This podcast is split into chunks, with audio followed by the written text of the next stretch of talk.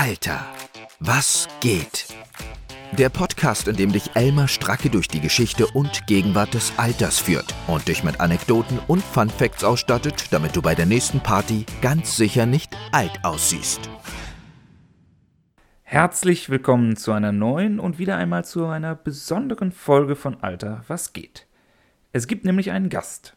Und in gewisser Weise bin ich dieser Gast. Im Gespräch mit dem Deutschen Institut für Altersvorsorge habe ich versucht, einen philosophischen und gerechtigkeitstheoretischen Blick auf das Rentensystem und auf die Regelaltersgrenze zu werfen. Dabei geht es um die Arten des Alters, um unterschiedliche Lebenserwartungen, um Willkürbehandlung und Altersdiskriminierung. Wenn ihr schon länger zuhört, Begriffe, von denen ihr hier schon mal gehört habt. Im Grunde ist das Gespräch eine Zusammenfassung und Quintessenz der bisherigen Folgen von Alter was geht – und vieler meiner Argumente zum Rentensystem. Insofern ist sie gut geeignet als Einstieg für all diejenigen, die noch nicht so lange zuhören, oder auch als Zusammenfassung für die, denen es wie mir schwerfällt, sich die Botschaften von Podcast-Folgen über Monate zu merken. Daher stelle nicht ich die Fragen in dieser Folge, sondern zwei andere, nämlich Annika Schulz und Klaus Morgenstern vom Deutschen Institut für Altersvorsorge. Das ist eine Denkfabrik der Finanzwirtschaft, also der Anbieter der privaten Altersvorsorge. Aber keine Sorge, weder in diesem noch in den anderen Interviews, die sie so durchführen, muss jemand erzählen oder müsste ich hier erzählen, dass die private Altersvorsorge die Lösung aller Probleme ist. Ich glaube, wir schaffen es, einen recht differenzierten Blick auf das Rentensystem zu haben. Während ihr unser Gespräch auch über den Podcast des DIAS, also des Deutschen Instituts für Altersvorsorge, hören könntet, hat diese Folge aber noch einen Zusatz, ein Gimmick, das ihr bereits gut kennt, nämlich den Fun Fact. Und bei dem geht es um Erwerbsarbeit, aber nicht im Alter, sondern in der Jugend. Wie viele und welche Jugendlichen sind es, die schon zu Schulzeiten ihr erstes eigenes Geld verdienen? Viel Spaß beim Zuhören.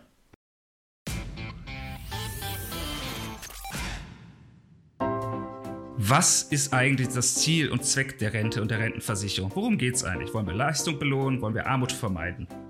Also das kalendarische Alter sagt ja wirklich gar nichts über uns aus. Gerade nicht im rentenrelevanten Alter. Nichts über die Motivation, nichts über die Gesundheit, nichts über die Kompetenzen.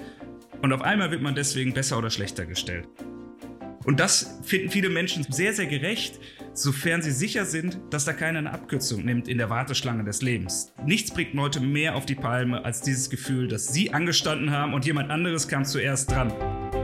Rente gut, alles gut? Der DIA-Podcast. Herzlich willkommen beim Podcast des Deutschen Instituts für Altersvorsorge. Alle zwei Wochen diskutieren wir hier mit Experten über Rente und Altersvorsorge über demografische Themen und Investmentideen. Mein Name ist Annika Schulz. Und ich bin Klaus Morgenstern. Wir beide sprechen, schreiben und streiten für das DIA. Annika, heute haben wir mal eine knifflige und ein wenig philosophische Frage. Wann ist ein Mensch alt? Ui, da muss ich erstmal überlegen. Also, da gibt es natürlich das Alter, was einen irgendwie einteilt, aber ich finde, das ist keine richtige Einteilung, denn manche sind fitter im Alter, manche sind gesünder im Alter. Also ich, ich kann dir das eigentlich gar nicht richtig beantworten. Na komm, also jetzt möchte ich von dir schon mal eine Jahreszahl hören. Zählst du mich schon zu den Alten, knapp über 60 oder ist das Alter erst mit 70 erreicht oder gar 80? Ja, die Wahrnehmung ähm, verändert sich ja auch, je, wie, also wie alt ich halt auch bin. Also früher in der Schule waren die, äh, die Lehrer mit 30 schon alt. Jetzt bin ich selber 30 und würde sagen, alle vor 60 sind auf jeden Fall nicht alt. Also es ist, es ist schwierig, Klaus. Du kannst mich nicht auf eine Zahl hier festnageln. Also ich merke schon, der Kalender taugt nicht so recht, um diese Frage zu beantworten. Ja, für die Antwort braucht es Expertenhilfe. Na, dann holen wir uns einen. Und zwar Elmar Stracke, der hat sich nämlich ausgiebig mit dieser Frage beschäftigt. Gut zu wissen. Herzlich willkommen, Elmar Stracke, hier bei uns im Podcast Rente gut, alles gut. Vielen herzlichen Dank für die Einladung. Ich freue mich, dabei zu sein. Herr Stracke, ein herzliches Willkommen auch von mir. Lassen Sie mich Sie ganz kurz vorstellen. Sie haben an der Uni Bayreuth äh, mit Ihrer Arbeit zur moralischen Zulässigkeit kalendarischer Altersgrenzen promoviert, ähm, erhielten dafür in diesem Jahr den FNA Forschungspreis. Das ist ein Preis des Forschungsnetzwerkes Alterssicherung der deutschen Rentenversicherung Bund. Sie äh, waren wissenschaftliche Mitarbeiter im Deutschen Bundestag und haben als Präsident von Polis 180 e.V. an der Übersetzung junger Blickwinkel in die politische Entscheidungswelt gearbeitet. Und sie haben auch selbst einen Podcast mit dem Titel Alter, was geht, in dem sie Aspekte des Zusammenlebens von Jung und Alt behandeln. Habe ich irgendwas vergessen, Herr Tracke?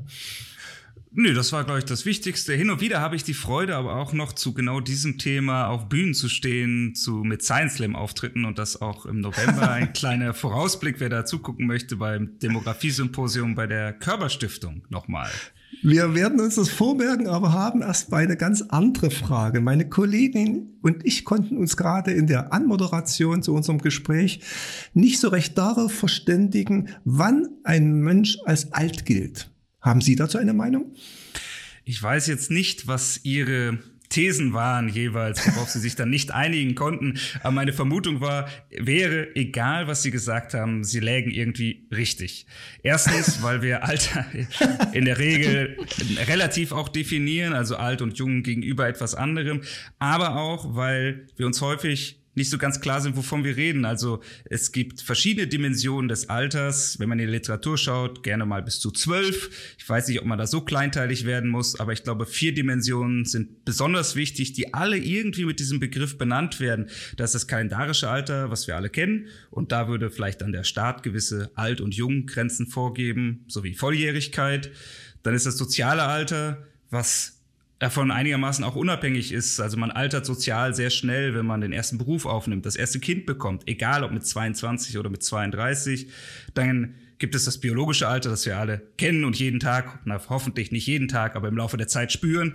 Und vielleicht noch das existenzielle Alter, also die Frage, wie viel gebe ich mir selbst noch im Leben? Lohnt es sich noch was Neues anzufangen? Auch das ist später im höheren Alter eine wichtige Kategorie. Und ich glaube, dass wir mal von dem einen, mal von dem anderen reden und deswegen das so eine Fragestellung ist, die wir nicht richtig beantworten können. Oder vielleicht sollte man eher fragen, wie alt bin ich und wenn ja, welches? Also ich merke schon, Ihnen geht's wie meiner Kollegin, die wollte sich auch nicht auf eine Jahreszahl festlegen. Ich hätte gerne eine Jahreszahl gehört. ja, bei der deutschen Rentenversicherung wird es einem ja abgenommen. Ne? Da ist man ab 67 spätestens alt, weil da ist man Rentner. Finden Sie das gerecht? Tja, das ist eine sehr gute Frage, mit der ich mich ja auch ausreichend beschäftigen durfte und da ja auch einige Seiten für gebraucht habe. Hm, also die Frage ist, ist es gerecht, eine Altersgrenze zu ziehen? Denn wo auch immer sie liegt, sie ist willkürlich.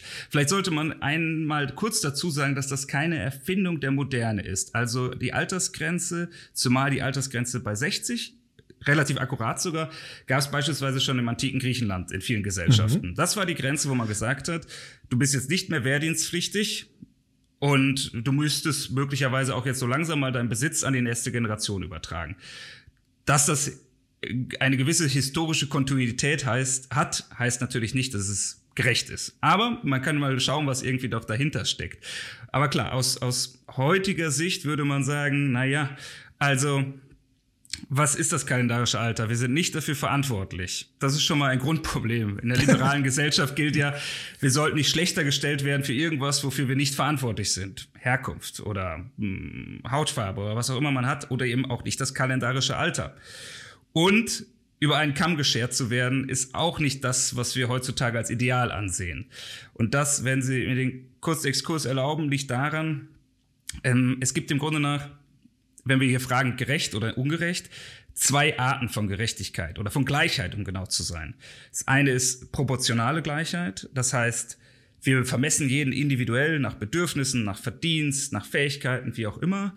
Das ist dann sowas wie gleicher Lohn für gleiche Arbeit. Aber wenn ich mehr arbeite, sollte ich auch mehr dafür bekommen.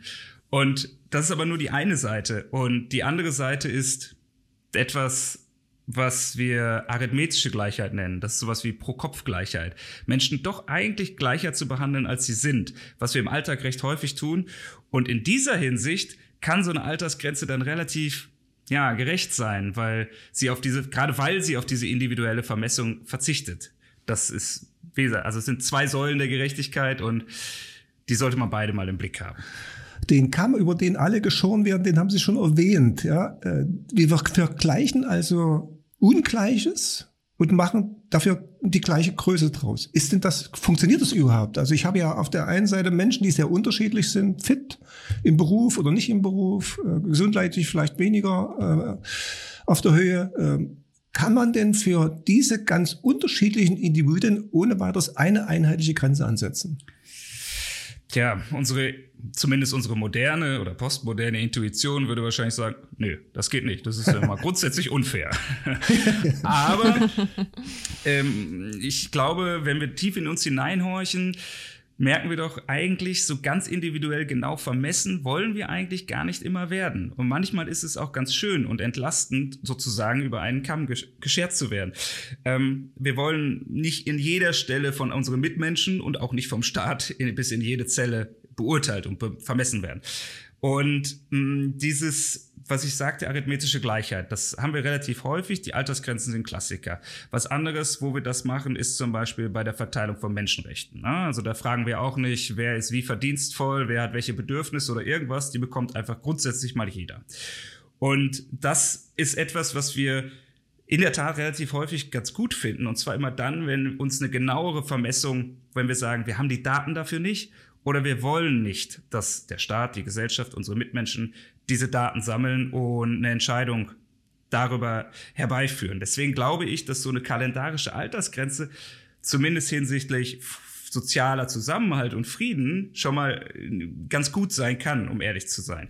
Das heißt nicht, dass wir die Leute nur über einen Kamm scheren. Man kann natürlich oder man sollte auch dieser anderen Form der Gerechtigkeit gerecht werden, aber ähm, es ist nicht so, dass wir etwas ablehnen sollten, nur weil wir gleicher gemacht werden, als wir sind. Wenn wir in den Alltag gucken, machen wir das sogar relativ häufig, dass wir sagen, wir gucken jetzt nicht genau hin, es bekommen einfach alle das Gleiche oder die gleichen Chancen oder ähnliches. Dann hat man auch das Gefühl, das läuft viel gerechter. Also ich muss mit 67 Rente gehen, aber mein Mann und mein Nachbar auch.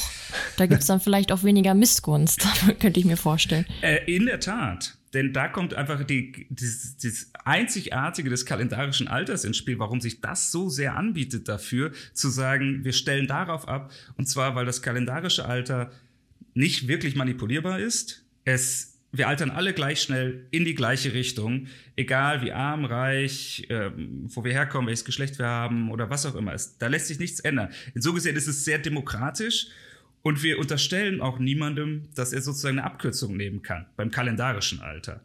Man muss sich das ja so vorstellen, dass die kalendarische Altersgrenze bei immer auch so eine Art, naja, so eine Verbindung aus beiden Arten der Gerechtigkeit ist, weil es das Prinzip der Warteschlange ist. Jeder weiß, irgendwann komme ich mal dran.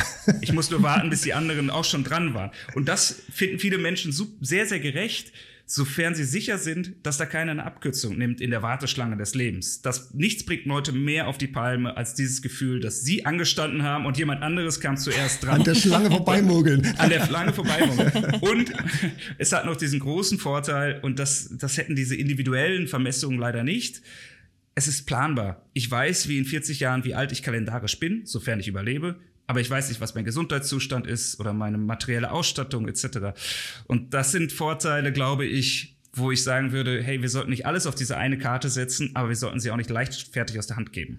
Obwohl Sie jetzt ja schon ein sehr überzeugendes Plädoyer für die Altersgrenze gebrochen, äh, gehalten haben, äh, will ich trotzdem die Frage aufwerfen, welche Alternative gäbe es denn zum kalendarischen Alter? Beispielsweise in der Rentenversicherung. Ist da überhaupt eine denkbar, mit, die mit vernünftigen Aufwand für die Gesellschaft und für die Rentenversicherung etabliert werden könnte?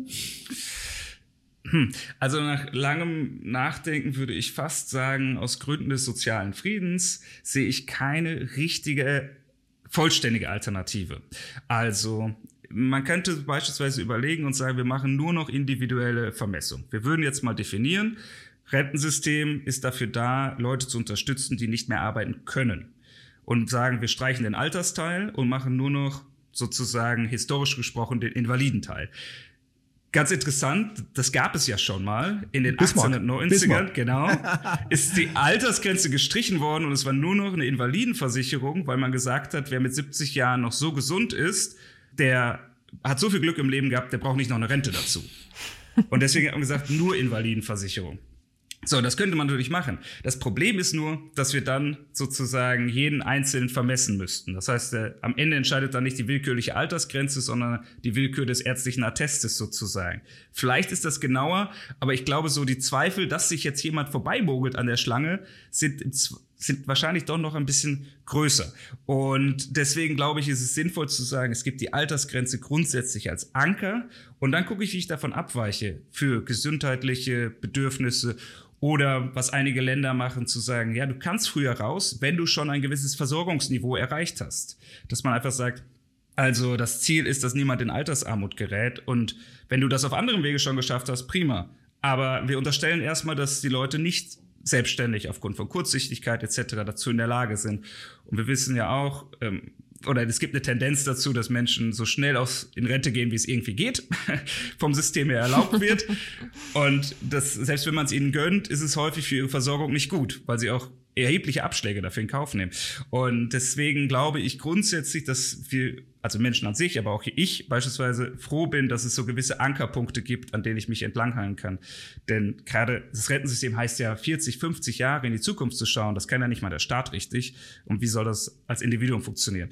Ähm, kurz, ich glaube, dass das die Altersgrenze ein Ankerpunkt ist, auf den wir auch absehbar nicht verzichten sollten und können oder werden. Das heißt nicht, dass man nicht noch ein bisschen umgestalten kann, flankieren kann und es vielleicht auch an der einen Stelle einen Mentalitätswandel geben muss, aber die Altersgrenze an sich hat echt auch gute Schutzfunktionen, die wir, äh, die ich schätzen könnten. Aber ich finde sie auch ein bisschen unfair. Also ich als Frau zum Beispiel lebe ja schon mal länger. Und wenn wir dann alle gleich in Rente gehen, dann habe ich ja mehr Ruhestand. Das ist ja schon mal ein bisschen unfair. Dann ist es ja so, Geringverdiener sterben auch früher. Das heißt, die haben auch weniger Rentenzeit, müssen aber zur gleichen Zeit in die Rente gehen. Also da ist doch trotzdem immer so ein sozialer Unfrieden, der diese ähm, dieses kalendarische Alter mit sich bringt. Würde es nicht auch ganz ohne gehen, dass wir es irgendwie weglassen, irgendwie umschreiben und Tja. Jeder entscheidet für sich selbst, wann er in Rente geht? Also aus den gerade genannten Gründen würde ich sagen, es ist besser, den Menschen da einen Anker an die Hand zu geben, zu sagen, wir, wir verpflichten dich, dich selbst versorgen zu können. Und dann erst, zum Beispiel das kalendarische Alter. Das ist aber nur einer der Gründe. Hm, ein anderer ist das ganze Thema Seniorität. Das ist am Arbeitsmarkt nochmal die Versinnbildlichung der Warteschlange. Also, dass man Arbeitsverträge hat, wo man am Anfang der Karriere unterbezahlt wird als Anreiz, lange dabei zu bleiben, weil man am Ende der Karriere überbezahlt wird, also gemessen an der Produktivität, am Marktniveau. Und das kann ja nur funktionieren, und dieses ähm, Arrangement gibt es bei Beamten, das gibt es im Tarifrecht, und das geht immer einher mit einem ganz hohen Kündigungsschutz bis zum Erreichen des Alters, weil das ja sonst nicht attraktiv wäre. Wenn ich jetzt aber sage, es gibt keine Altersgrenze, dann gibt es dieses ganze Arrangement nicht mehr mit dem Kündigungsschutz, sondern jeder ist auf sich allein gestellt. Und ich glaube, dass gerade Gruppen wie Geringverdienende mehr davon profitieren. In den Debatten geht es häufig auch um Professorinnen, Professoren, die dann länger arbeiten wollen. Würde ich jetzt mal sagen, ist nicht die maximal marginalisierte Gruppe, die unser Fokus sein sollte, wenn es um diese Fragen geht. Aber die differenzielle Sterblichkeit, die Sie angesprochen haben, also dass manche Gruppen länger und manche kürzer leben, das ist sicher ein Problem, was wir adressieren müssen. Mhm. Aber ich würde davon abraten zu sagen, jeder macht sein eigenes Ding, denn diese Freiheit macht nur dann Spaß und Sinn, wenn man auch die entsprechenden Umstände hat. Wer aus einer Notlage heraus, prekäre Arbeitsverhältnisse etc. Entscheidungen treffen muss, ich weiß nicht, ob das dann immer noch der gleiche Freiheitsgrad ist. Da würde ich sagen, lieber ein Sozialstaat, der ein bisschen genauer hinguckt und ein bisschen sich mehr kümmert.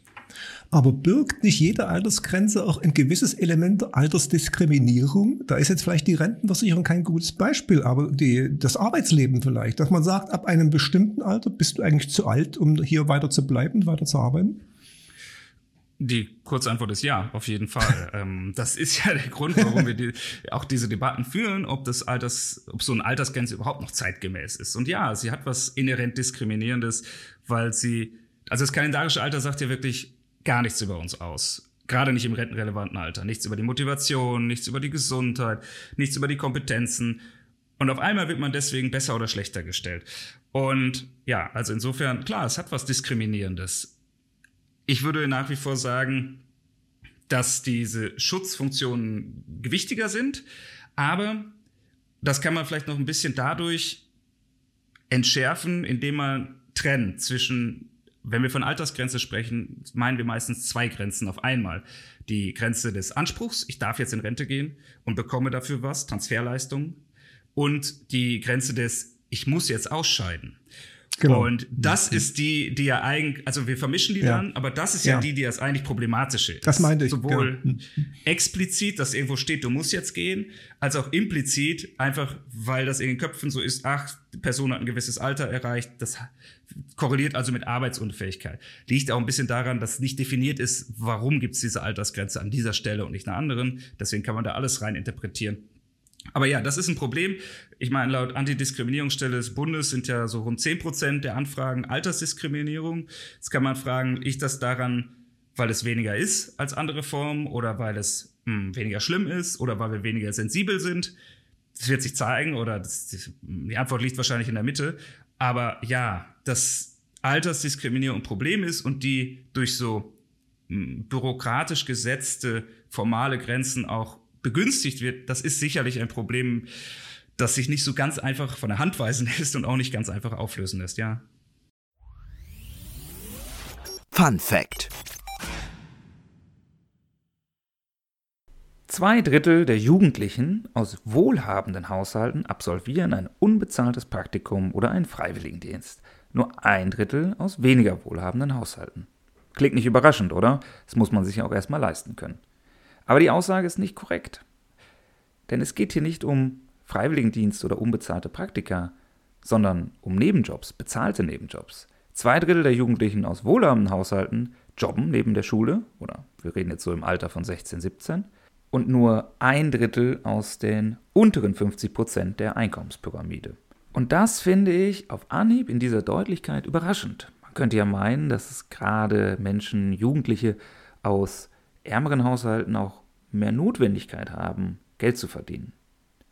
Schauen wir uns das mal genauer an. Oder vielleicht schauen wir erstmal in die eigene Vergangenheit. Erinnert ihr euch noch an euren ersten Job? Neben der Schule oder vielleicht auch erst im Studium oder Ausbildung, vielleicht danach? Mein erster Job bestand darin, um es hier mal ein bisschen persönlich zu machen, das war mit 15, 16 Jahren, da habe ich Getränkekisten in den Osterferien sortiert. So, da kann man sich erstmal fragen, was genau ist das und muss man das, muss es dafür jemanden geben? Ihr müsst euch vorstellen, ihr habt sicher alle schon mal Pfandkisten zurückgebracht zu einem Supermarkt. Und dort werden alle diese Pfandkisten der verschiedensten Sorten, Mineralwasser, Bier oder was es so gibt, einfach auf eine Palette gestapelt. Denn der Supermarkt hat ja nicht genug Platz, um für jede Sorte eine Palette bereitzustellen.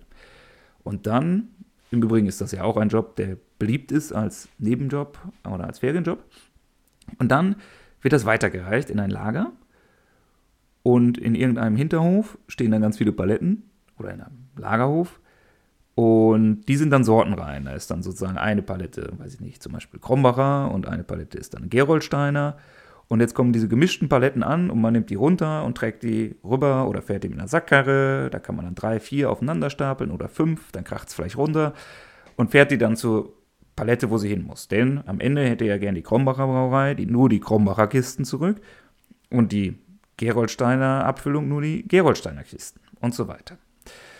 War auf jeden Fall ein prägender Job. Und dafür bekam ich, so weit ich mich erinnere, 5 Euro die Stunde.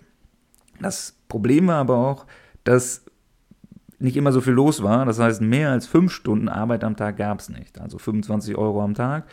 Dann war das Lager leer und ein nicht unwesentlicher Teil dieses verdienten Geldes ging auch direkt mittags über die Theke der ortsansässigen Pommesbude. Aber jedenfalls, es hat sehr viel Spaß gemacht, war auch manchmal elendig, weil das Ganze auch nicht überdacht war. Aber ich habe es mit Freunden gemacht zusammen, fand es total gut und war auch ein bisschen stolz. Und, und jetzt nähern wir uns auf dem Fun Fact. Es war für mich völlig normal. Fast alle meiner Freunde haben damals in Schulzeiten, so mit 16, 17, in den Ferien gearbeitet und oder Nebenjobs gehabt. Und im Studium habe ich dann erst festgestellt, dass es Leute gibt, die zu, zu Schulzeiten eben nicht nebenbei gearbeitet haben. Und ich, ehrlich gesagt, ich war ziemlich überrascht. Aber vielleicht romantisiere ich auch im Nachhinein mein Sauerländer Umfeld, wer weiß. Interessant ist, das Ganze jetzt auch mit Zahlen zu untermauern. Und auf diese Zahlen hat mich ein Artikel des besagten Deutschen Instituts für Altersvorsorge gestoßen und die Zahlen kommen aus einer äh, aktuellen Publikation des Deutschen Instituts für Wirtschaft. Und demnach arbeiten gemessen an den Jahren 2018 bis 2020 42 Prozent aller 17-Jährigen. Hinzu kommen 8 Prozent, die eine Ausbildung machen, also rund die Hälfte. Mit einem Bruttoeinkommen pro Monat im Schnitt von 150 bis 300 Euro. Wer ist diese Hälfte der Jugendlichen? Und jetzt könnte man, wie ich eingangs sagte, vermuten, dass es vielleicht eher wegen der Notwendigkeit Jugendliche aus ärmeren Haushalten sind. Aber die überraschende Antwort ist, es sind vor allem Kinder aus wohlhabenden Haushalten. Die arbeiten nämlich doppelt so häufig. Zwei Drittel der Kinder aus wohlhabenden und nur ein Drittel aus ärmeren Haushalten gehen einem bezahlten Nebenjob nach. Dass Kinder aus reicheren Haushalten häufiger unbezahlte Praktika sich leisten können oder Freiwilligendienste und Auslandsjahre machen, das ergibt Sinn und ist völlig selbsterklärend. Aber auch das Jobben? Das heißt ja zumindest, das Hauptmotiv ist nicht zum Haushaltseinkommen was beizutragen.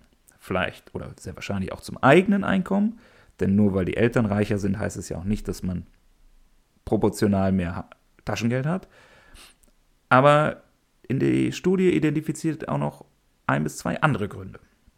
Der Hauptgrund ist, so die Erklärung der Forschenden, das Netzwerk.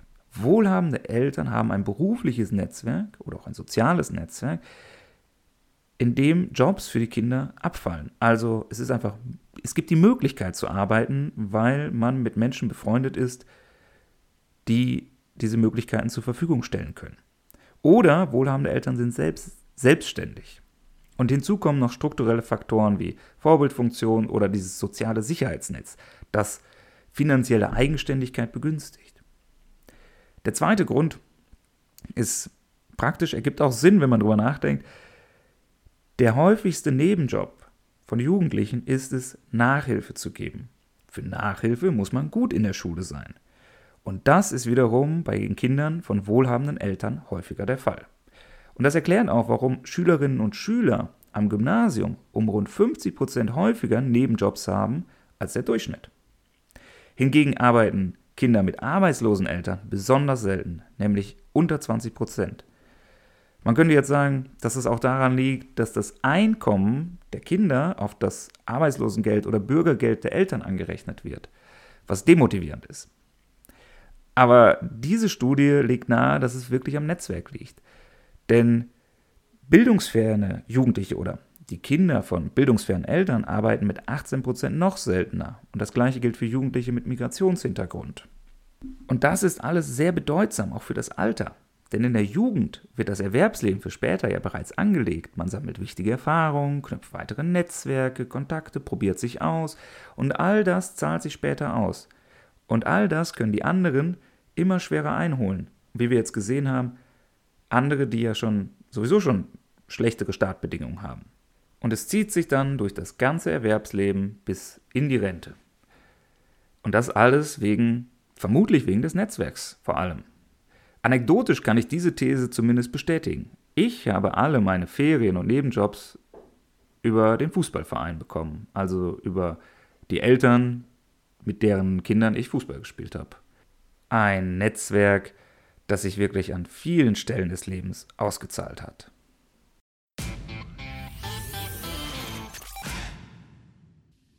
Was halten Sie denn von Altersgrenzen in anderen Bereichen? Sie hatten jetzt diese, diese Janusköpfigkeit von Altersgrenzen schon angesprochen. Einerseits das Recht in Rente zu gehen, aber andererseits die Pflicht sozusagen auszuscheiden. Wir haben ja Altersgrenzen in anderen Bereichen, die wirklich nur diese eine Seite betrifft. Ja, also zum Beispiel, ich nenne mal die Freiwillige Feuerwehr. Wer da das Rentenalter erreicht hat, äh, wird automatisch der Ehrenabteilung zugeordnet und darf nicht mehr ausrücken, obwohl er fit ist und mhm. das noch gut könnte. Ja, äh, was, wie gehen Sie denn mit diesen Altersgrenzen Altersgrenzen um? Also derlei Altersgrenzen haben wir ja an sehr, sehr vielen Stellen, überhaupt auch im ganzen Sportbereich. Man denkt an die Eingliederungen im Jugendsportbereich ja. beispielsweise oder irgendwann Senioren, Altherren. Ich glaube, das ist dann fließender Übergang immerhin. Da kann man sich selbst zuordnen so ein bisschen. Aber das ist in der Tat, die Mechanismen sind die gleichen. Man sagt, okay, es ist nicht zumutbar oder es ist zu anstrengend oder was auch immer, dass wir nicht jeden einzeln vermessen wollen. Also ziehen wir diese Altersgrenze, weil wir einfach annehmen, ab dem gewissen Alter nimmt die Belastbarkeit ab. So machen wir es ja zum Beispiel auch bei Pilotinnen und Piloten. Und da würden wir jetzt ja vielleicht auch sagen, ja, das ist irgendwie nachvollziehbar. Und ich glaube, dass es auch legitim ist, wenn vielleicht der Arbeitsaufwand, der bürokratische Aufwand viel zu groß wäre, man aber immer dann sagen sollte, hey, du kannst aber auch individuell auf Antrag zum Beispiel länger oder auf hm, bei Pilotinnen und Piloten würde man sagen, machen Reaktionstests und Sehtests etc., um zu zeigen, ja, du hast dieses kalendarische Alter, aber das ist nur so ein Pi mal Daumen Variabel. Du kannst auch zeigen, dass du eigentlich noch viel fitter bist. Und so kann man es ja auch bei anderen Grenzen machen, dass man sagt, ja, wir nehmen das erstmal an zum Schutz der Leute selbst etc., weil ab der, dem Alter nimmt das, nehmen diese Fälle einfach zu. Aber wir sagen, okay, wenn du zeigst, dass du eine Ausnahme bist oder davon abweichst, prima, dann bleib dabei. Ein interessanter Fall ist, ich weiß nicht, ob Sie das mitbekommen haben, mit den Fußballschiedsrichtern. Ja, äh, ja, Da ja. gab es ja auch diesen äh, Diskriminierungs- oder Antidiskriminierungsdiskurs Genau. und auch Gerichtsverfahren. Ich glaube, Manuel Gräfe war das. Ja. Und da finde ich es zum Beispiel, das ist ein ganz schönes Beispiel, wo ich sagen würde, nee, da ergibt eine Altersgrenze gar keinen Sinn. Es gibt da ja einen total etablierten Mechanismus zur individuellen Überprüfung und Vermessung. Ein guter Schiedsrichter steigt auf, ein schlechter steigt ab. Genau. Ja. Warum muss ich da noch eine Altersgrenze einführen? Da gibt's Und den ja. er ist nicht mehr auf Ballhöhe beim Spiel. Ne? Ja, ja, richtig. Und äh, da kann man ja ganz viel durch Erfahrung kompensieren, was man am Anfang vielleicht durch mehr Laufleistung rausholt, etc. Aber wenn es unterm Strich gut ist, ja, warum dann nicht? Und insofern diese Altersgrenzen, ich verstehe, das ist eine Vereinfachung, das ist ja viel weniger bürokratischer Aufwand, kostet weniger, aber und es ist, das sollte man vielleicht auch noch dazu sagen, im Rentensystem wie auch an anderen Stellen, weil wir nicht dafür verantwortlich sind, muss sich auch niemand für das Alter schämen. Wenn ich jetzt nur in Rente gehen könnte, weil mich jemand attestiert, schwarz auf weiß, du, du kannst nicht mehr arbeiten, dann kann da, ist das nicht unbedingt schön, immer. Dann bin, dann, bin ich, dann bin ich wirklich alt, ne? Wahrscheinlich. Ja, ja. Und, und gerade dann, wenn, wenn das dann passiert, schon sehr früh im Leben. Also insofern, auch da ist es so ein, so ein das ist so ein stigmafreier, mm, schamfreier Zugang zur Rente, der, was auch einfach wertvoll ist für den, für den sozialen Frieden, um ehrlich zu sein. Würden Sie denn sagen, 67 ist so eine gute kalendarische Altersgrenze? Also mit 66 kann man noch gut arbeiten und mit 68 ist man alt und sollte dann auch in Rente gehen? Tja, gut oder schlecht ist natürlich jetzt eine schöne Zuschreibung. Also, ich würde sagen, es kommt ein bisschen drauf an, was man vorhat. Wir, wenn wir jetzt schauen, wir würden sagen, wir hätten gerne aus Generationengerechtigkeitssicht, dass der Anteil, den Menschen in Rente verbringen, im Schnitt, jeder Jahrgang, stabil bleibt. Da müsste, da, das könnte man dann ein bisschen endpolitisch auch koppeln. Dann müsste das Renteneintrittsalter bis 2050, 60 ungefähr auf 70 Jahre steigen in Deutschland. Das wäre sozusagen für die Generationengerechtigkeit total prima. Problem, wenn man in die Generation reinschaut. Was ist, was passiert da? Die Lebensläufe, wir werden älter und wir gehen auch tendenziell weiter auseinander. Also jetzt nicht nur physisch gesprochen, das mag vielleicht auch der Fall sein im Laufe der, im Zuge der Wohlstandsgesellschaft, aber wir gehen auch auseinander, was so die materiellen Verhältnisse angeht, Gesundheit etc. Das ist etwas, was Sie vorhin angesprochen haben, mit manche leben länger, andere nicht. Und das ist ja auch kein Zufall, sondern das sind mh, Faktoren, die vorhersehbar sind. Der Landkreis, in dem ich lebe, sind fünf Jahre Lebenserwartung. Der Beruf ist bis zu zehn Jahre Lebenserwartung. Das Einkommen macht zwischen den Ärmsten und den Reichsten auch ungefähr sechs Jahre aus. Und das ist, all diese Sachen wiederum korrelieren. Also wer arm ist, ist tendenziell auch eher krank, etc. Und das ist jetzt ein Problem für das Renteneintrittsalter insofern oder für das Rentensystem, als dass Geringverdienerinnen und Verdiener möglicherweise nicht alt genug werden, um jemals ihre Beiträge rauszuholen, während Menschen mit hohem Einkommen ungefähr eine Subvention von 5% bekommen auf ihre Rentenbeiträge, weil sie so lange leben. Und Geringverdiener ungefähr 10% Steuer. Und das ist ein Problem, was man angehen muss. Unbedingt. Äh, was vielleicht noch dringender ist, ehrlich gesagt, als die Frage, ist jetzt 67, 68 oder 66 das richtige Alter? Ich finde es grundsätzlich aber angemessen da, vor dem Hintergrund, dass wir sehr viele Leute haben, die gute Gesundheit haben und den, die wir vielleicht auch in die Pflicht nehmen könnten, ein, zwei Jahre länger zu machen, bei noch zu erwartenden 25, 30 Jahren Lebenserwartung, um auch auszugleichen für diejenigen, die aufgrund von Arbeitsverhältnissen, die wir ja zulassen und die wir auch unterstützen in unserem Wirtschaftssystem, die das eben nicht schaffen, die früher raus müssen. Und insofern, ja, also ich sag mal, das durchschnittliche Alter muss wahrscheinlich auch steigen, aber wir müssen genauer hingucken, wen innerhalb eines Jahrgangs das trifft. Also für jeden ähm, steigt die Lebenserwartung unterschiedlich. Ähm, wer das nochmal ganz genau ausrechnen möchte, wie das jetzt für einen selber ist mit dem Beruf und dem Landkreis und was auch immer, dann schaut doch mal auf unsere Website. Unter den Dia-Tools findet ihr unseren Lebenserwartungsrechner. Da könnt ihr ganz genau eingeben, wie viel Zigaretten raucht ihr am Tag, wie viele Kinder habt ihr und dann wisst ihr ganz genau, wie lange ihr lebt. Statistisch gesehen. ich habe das übrigens auch mal gemacht und das Ergebnis war ehrlich gesagt recht beruhigend. Äh, vielleicht zum Schluss äh, eine Frage. Sie plädieren in Ihrer Dissertation äh, für flankierende Maßnahmen zum kalendarischen Alter in der Rentenversicherung, mhm. damit das Alter nicht allein zur allein bestimmten Variable wird für den Ausstieg aus dem Arbeitsleben. Ähm, was stellen Sie sich da vor und was meinen Sie, gibt es schon genug flankierende Maßnahmen oder müsste da unser Rentensystem an dieser Stelle noch ein bisschen nachgebessert werden? Also ich glaube, wenn es um Flexibilisierung geht, dann haben wir im Rentensystem schon relativ viel. Also mit, ich kann früher rausgehen, ich kann länger äh, im Arbeitsleben bleiben und bekomme dafür entsprechende Zuschläge und Abschläge. Aber wir haben da so ein paar Probleme. Das erste ist das, was ich am Anfang mal angesprochen habe. Tendenziell werden diese Instrumente genutzt, damit Leute die Menschen früher rausgehen und diese Abschläge in Kauf nehmen und dementsprechend schlechter auch abgesichert sind hinten raus. Äh, das ist ein Problem. Das zweite ist, dass die auch die Ungleichheit ja auch nochmal verstärken. Also es sind ja tendenziell die Leute, die gesund sind, das heißt wiederum Leute, die recht hm, gut verdienen, die eine stetige Erwerbsbiografie haben, die dann sagen, ach, ich habe Spaß daran und den sinnstiftenden Job, ich oder aus welchen Gründen auch immer, äh, noch mal länger arbeiten das ist ja auch ein Grund, warum ja Gewerkschaften das so ein bisschen skeptisch sehen, dass äh, den Zuverdienst etc. noch so unendlich aufzubohren, auf Gründen der besagten Gleichheit.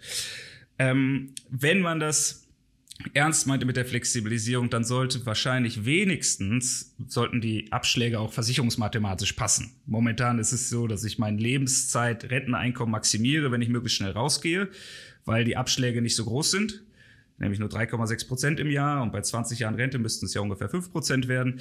Und mh, mm, insofern ergibt das Sinn. Ähnlich, dass ich bei Frührente keinen äh, Hinzuverdienstgrenze mehr habe. Es ist auch ein Anreiz, tendenziell möglichst schnell rauszugehen und dann hm. ohne Grenze einfach noch voll dazu verdienen. Dann habe ich ja meine Frührente schon dabei. Ob das so schlau ist, weiß ich nicht, weil das auch tendenziell Sachen sind, die möglicherweise Menschen in Anspruch nehmen, dem wir das nicht als soziale Maßnahme geben müssten. Was flankierend, also ja, das sind einerseits diese Flexibilisierungssachen. Was ich für wichtig halte, was flankierend ist, jetzt nicht der Mechanismus selbst, sondern erstens diese Freiheit, wirklich flexibel zu entscheiden, ist ja nur dann wirkliche Freiheit, wenn ich auch in einer entsprechenden Lage bin. Wenn ich aus gesundheitlichen Gründen sowieso nicht mehr entscheiden kann, oder aus materiellen Gründen sowieso weitermachen muss, dann ist es nicht wirklich eine flexible Entscheidung. Also das sind Probleme, die lassen sich nicht in der Rente lösen, sondern im Arbeitsmarkt vorher. Da müssen wir einfach zusehen, dass die Erwerbsbiografien stabil werden, dass die Menschen auch in die Lage kommen, frei zu entscheiden, möchte ich das mhm. noch länger oder nicht. Das ist das eine. Und zum anderen glaube ich, dass die gesetzliche Rentenversicherung sowieso früher oder später dahin kommt, aber auch es auch richtig ist, dass die mehr zu einer Armutsvermeidungsrente wird und dann auch die unsteten Erwerbsbiografien auffängt und nicht Leistungsbelohnung. Das kann man dann im Privat- und Statusdifferenzierung. Das kann man im privaten Bereich machen. Aber die gesetzliche Rente müsste dafür sorgen, dass ähm, dass, dass die Menschen einfach genug haben und dann auch diese Entscheidung treffen können entsprechend. Und das Dritte, was wir brauchen als flankierende Maßnahme, glaube ich, ist so eine Art Mentalitätswandel, dass wir einerseits nicht mh, ein bisschen wegkommen davon, ich habe das Alter erreicht oder ich komme auch nur in die Nähe. Also es gehört sich einfach, dass ich jetzt aussteige und zwar komplett. Und andererseits, dass zumindest für, und das geht nicht für alle, aber es geht für einen Großteil der Rentnerinnen und Rentner, so ein Gefühl, ich habe jetzt auch einen Anspruch und ich habe es mir verdient, dass ich trotz guter Gesundheit 20 bis 30 Jahre ähm, von der Gemeinschaft bezahlt werde und zwar mehr bekomme, als ich eingezahlt habe. Und da, ich glaube, das ist so eine Gruppe, die, der, wo ich es schön finden würde, wenn man die ein bisschen mehr in die Pflicht nimmt und sagt, doch ein, zwei Jahre länger könntet ihr schon machen. Das wäre zumutbar. Ihr habt gute Gesundheit, gute Voraussetzungen. Also ich glaube, wir brauchen da so ein bisschen was Flankierendes, um vor allen Dingen auf einerseits die intergenerationelle Gerechtigkeit zu mh, zu erhöhen, weil es einfach auch teuer wird und es um die Ohren fliegt. Und andererseits besser zu gucken, innerhalb einer Kohorte, innerhalb einer Generation, wer braucht staatliche Aufmerksamkeit und wer weniger. Und wen unterstützen wir gerade und eigentlich und wen nicht. Herr Stracker, am Ende unseres Podcasts stellen wir immer noch zwei Abschlussfragen ähm, an unseren Gast. Äh, das machen wir natürlich auch mit Ihnen so. Sie sind jetzt der neu geschaffene Rentenminister und können jetzt loslegen mit Ihren Reformen. Was würden Sie als erstes umsetzen? Ja, als Philosoph würde ich natürlich als erstes so eine Art Stuhlkreis machen, eine Laberstunde, würde man vielleicht sagen. Brainstorming. Äh, und zwar, ja, Brainstorming, Arbeitskreis, wie auch immer. Und zwar aber eine Debatte, und ich glaube, die ist wirklich überfällig was ist eigentlich das Ziel und Zweck der Rente und der Rentenversicherung? Worum geht es eigentlich? Wollen wir Leistung belohnen? Wollen wir Armut vermeiden? Das sind schon mal sehr widersprüchliche Ziele an vielen Stellen. Ähm, oder wollen wir irgendwie mh, hm, Lebensleistung würdigen, Anerkennung vermitteln oder wie auch immer. Also ich glaube, diese Debatte fehlt. Wenn man das mal entschieden hat, dann könnte man daraus auch ein stringentes Rentensystem basteln. Aber momentan, äh, wir flickschustern, weil wir gar nicht so richtig wissen, was wir eigentlich erreichen wollen damit. Und ich glaube, das wäre schon mal, das wäre eine richtig gute Sache. Und ehrlich gesagt wäre das auch kein Hexenwerk, so eine Debatte mal zu führen, auch wenn sie politisch vielleicht unangenehm ist, ähm, weil wir so ein paar romantische Bilder über die Rente dann aufgeben müssen. Zumindest wenn man auf der Seite steht, die am Ende nicht als in der Zusammenfassung erwähnt wird. Die zweite Frage ist äh, persönlicher Natur. Wir würden gerne von Ihnen erfahren, wie bereiten Sie sich selbst auf das Alter vor? Wie sieht Ihre finanzielle Absicherung für die Rente, die ja noch ein Stück hin ist, bei Ihnen vor? Also ich bereite mich auf das Alter ja so ein bisschen, vielleicht wie alle hier im digitalen Raum gerade vor, weil wir uns einfach viel damit beschäftigen. Das ist ja auch schon mal ganz wertvoll. äh, nicht unbedingt finanzieller Natur, aber jedenfalls äh, geistig kann man sich schon mal darauf einstellen. Ich habe die Hoffnung oder das Glück, glaube ich, eine einigermaßen stete Erwerbsbiografie vor mir zu haben, die es mir erlaubt, sicherlich das eine oder andere Investment noch zu tätigen. Aber zum jetzigen Zeitpunkt ist es einerseits ganz spießig. Ich riester. und ähm, bin glücklicherweise beim Arbeitgeber, bei dem es noch eine ganz gute Betriebsrente dazu gibt. Und äh, da freue ich mich natürlich, die Konditionen sind ganz gut. Und es ist schön auch, dass ich da nicht drüber nachdenken muss, es läuft einfach. Und ja, ich glaube, deswegen im Gesamtpaket bin ich ganz optimistisch, was die Zeit angeht, die hoffentlich noch eine Weile dauert. Mit Riester haben Sie uns ein gutes Stichwort geliefert. Wir haben uns in der Vergangenheit im Podcast auch schon öfter mal zum Thema Riester unterhalten. Äh, letztens unlängst auch zur privaten Altersvorsorge insgesamt. Wenn Sie sich da noch ein bisschen informieren möchten, liebe Hörer, schauen Sie einfach mal rein auf unsere, in unsere Podcast-Reihe. Da gibt es äh, neben dem kalendarischen Alter auch noch eine ganze Reihe andere Themen, die vielleicht für die eigene Planung, für die Altersvorsorge ganz interessant sind. Herr Stracke, wir bedanken uns ganz herzlich für das Gespräch. Ähm, vielleicht im Nachhinein noch Glückwunsch zum Preis, den FNA-Preis. Vielen, äh, vielen herzlichen Dank. Wir verfolgen sehr aufmerksam, was das Forschungsnetzwerk macht. Wir sind da auch mit dabei. Insofern äh, freut mich, dass, ich, dass wir mal einen Preisträger kennenlernen. Ja. Ähm, bleiben Sie ähm, mit Ihren Ideen, äh, was die Alterssicherung betrifft, weiter so aktiv wie bisher. Es ist immer gut, wenn in der Gesellschaft äh, Ideen zum, zur Weiterentwicklung geäußert werden, was aus der Rente wird, was, wie die Rente vielleicht noch ein bisschen gerechter werden könnte. Insofern herzlichen Dank für das Gespräch. Vielen Dank auch meinerseits für die Einladung und für alle, die mal Lust haben, reinzugucken. Das Buch ist auch Open Access, also kostenlos online verfügbar. Und ich glaube, es ist im Interesse aller, dass ich es auch zwischendurch nochmal um 100 Seiten gekürzt habe. machen Sie es gut, Herr Stracke. Und nächstes Mal, wenn wir uns sehen, machen wir ein kleines Brainstorming, was eigentlich die Rente für einen Sinn hat. Sehr gerne. Tschüss. So, Klaus, also ganz ohne kalendarische Altersgrenze funktioniert es nach Herrn Stracke nicht, denn sonst schummeln sich einige an der Schlange vorbei naja, ich habe ja den Vorteil, ich stehe schon ziemlich weit vorn in der Schlange. Also ich habe eigentlich gar keinen Grund, mich vorzudrängeln, sondern äh, die paar, die vor mir sind, die halte ich auch noch aus. Naja, aber wenn dann jemand sich vor dir drängelt, dann wirst du vielleicht Ja, da, da, da würde ich natürlich schon drauf achten. Insofern äh, hat er ganz äh, recht, wenn er sagt, also es stützt auch den sozialen Frieden, dass es da sozusagen eine gewisse Ordnung gibt und dass sich eben keiner vordrängeln darf. Das halte ich mhm. schon für nicht schlecht, obwohl ich ehrlich gesagt auch für ein Rentensystem wäre, was ganz ohne Altersgrenze auskommen könnte. Das das würde mir auch gefallen. Ja, ich finde das auch eigentlich auch ganz gut, immer diesen Vorschlag, äh, das an die Lebenserwartung zu koppeln. Denn dann muss man eigentlich nur einmal eine Reform machen und dann geht das für immer durch und wir müssen nicht jedes Jahr über Regelaltersgrenzen sprechen.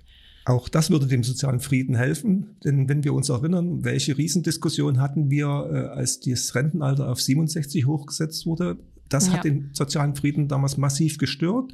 Eine solche Kopplung würde dem aus dem Wege gehen. Aber das ist schon wieder ein ganz anderes Thema. Für heute soll es das gewesen sein.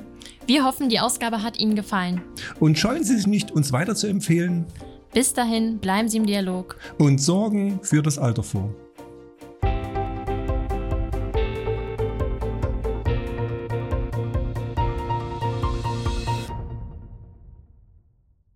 Es ist jedenfalls mal was anderes, die Jingles von einem anderen Podcast bei Alter was geht zu hören. Und diese Outro-Melodie des Dia-Podcasts leitet auch das Ende dieser Folge ein. Ich hoffe, sie hat euch gefallen und Spaß gemacht. Ich hatte jedenfalls viel Freude beim Interview mit dem Deutschen Institut für Altersvorsorge und danke Annika Schulz und Klaus Morgenstern herzlich für die Einladung. Ich kann euch ehrlich gesagt den Podcast und die Webseite auch wirklich sehr empfehlen, dass sie es in der Tat schaffen, einerseits interessante Forschungsergebnisse kurz und bündig zusammenzutragen. Ich habe da vor Jahren auch mal für geschrieben, ein paar Einträge jedenfalls. Und auch in dem Podcast interessante Denkerinnen und Denker einzuladen. Wohlgemerkt keineswegs nur solche, die sagen, dass die private Altersvorsorge das Mittel der Wahl sein sollte. Also es ist auch durchaus sehr kritisch.